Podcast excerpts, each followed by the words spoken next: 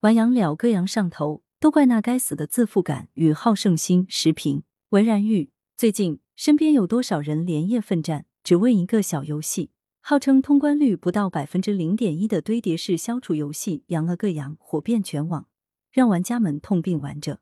适当玩些休闲游戏可以发泄身心压力，但《羊了个羊》在难度设置和游戏设定方面的确存在一些成瘾机制。心理专家告诉记者。其实很多游戏都会让人产生上瘾，陷入多巴胺陷阱。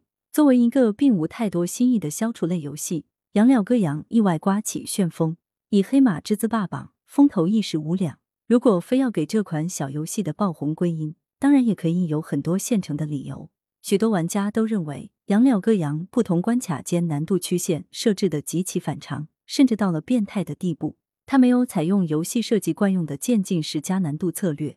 而是笔直的直接把难度推到最高，从第二关开始就是真正的考验，也是难以迈过的天堑。很多玩家遭遇当头一击，颇有些晕头转向。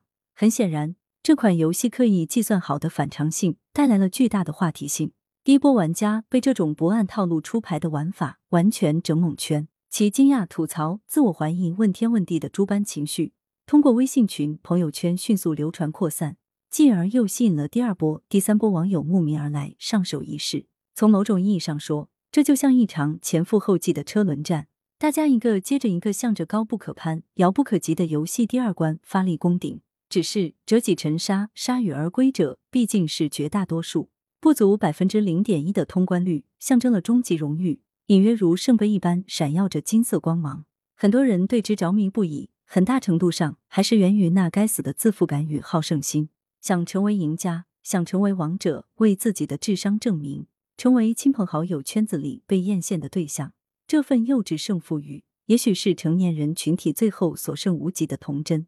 当我们玩羊了个羊，那欲罢不能的成瘾性，简直与孩子们玩奥特曼卡牌时的出神忘我状态一样一样的。在极致重视用户体验、千方百计讨好用户的手机游戏中，百般刁难难到离谱的养了个羊，是特立独行的一个。这种略显冒险的反传统路数取得了巨大的成功，玩家被虐千万遍，却依旧初心不改，屡败屡战。这并不仅仅是多巴胺支配的刺激感，同样有着更深层次的驱动因素。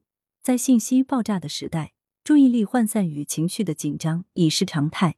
在此前提下，一款让人全身心投入的游戏，以及它所带来的强烈、连续而无害的挫败感，构成了精神与心理层面的某种调试。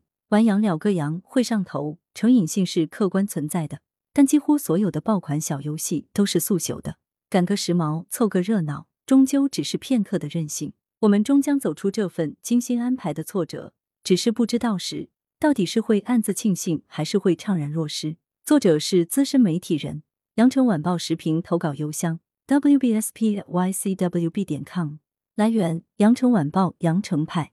图片杨了个杨微信公众号，责编张起李媚妍，校对彭继业。